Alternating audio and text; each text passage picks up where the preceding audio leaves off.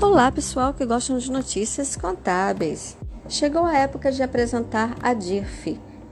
DIRF é a declaração do imposto de renda retido na fonte.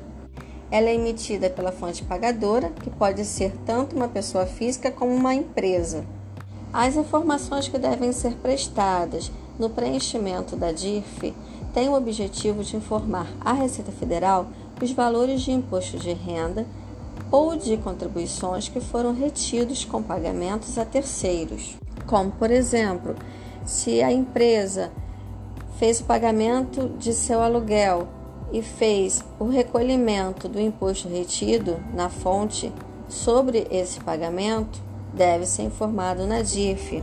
Se a empresa fez o pagamento de salários de seus colaboradores e houve alguma retenção no imposto de renda, seja em relação ao salário, seja em relação ao 13º, seja em relação a férias, entre outros, deve ser informado na DIF.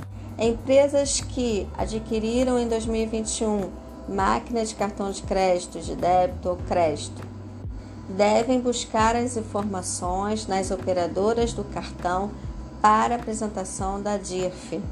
Isso porque essas operadoras de cartão de crédito recebem uma comissão e essa comissão, conforme a legislação, tem retenção na fonte.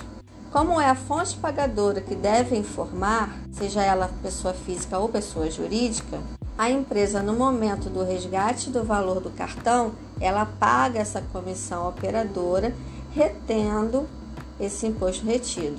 Por isso é necessário que essa informação também entre na declaração da DIF. Retenções de contribuições sociais como PIS, COFINS e CSLL, que é a contribuição social sobre o lucro líquido, também entram na informação da DIF.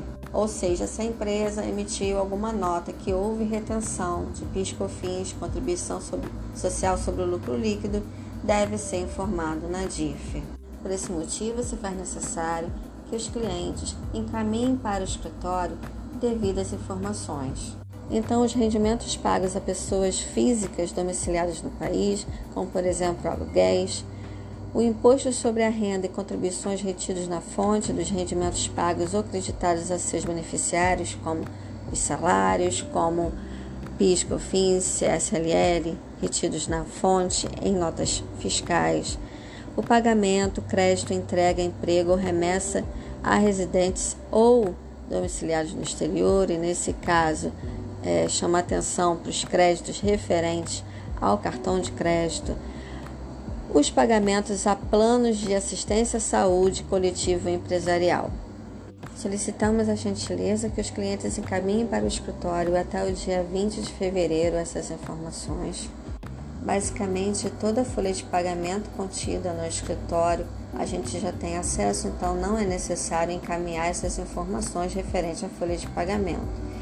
E sobre as notas fiscais, nós temos também as informações. Basicamente seriam aluguéis e operadores de cartão de crédito. É o que nos falta para a transmissão dessa declaração, que tem prazo e que tem multa.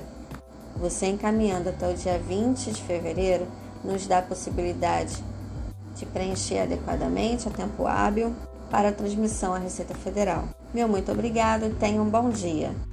Eu sou Cristiane Guiô Contadora, empresária da Deane Contabilidade, conselheira fiscal da Ascom RJ, Associação dos Contabilistas da Região Metropolitana do Rio de Janeiro.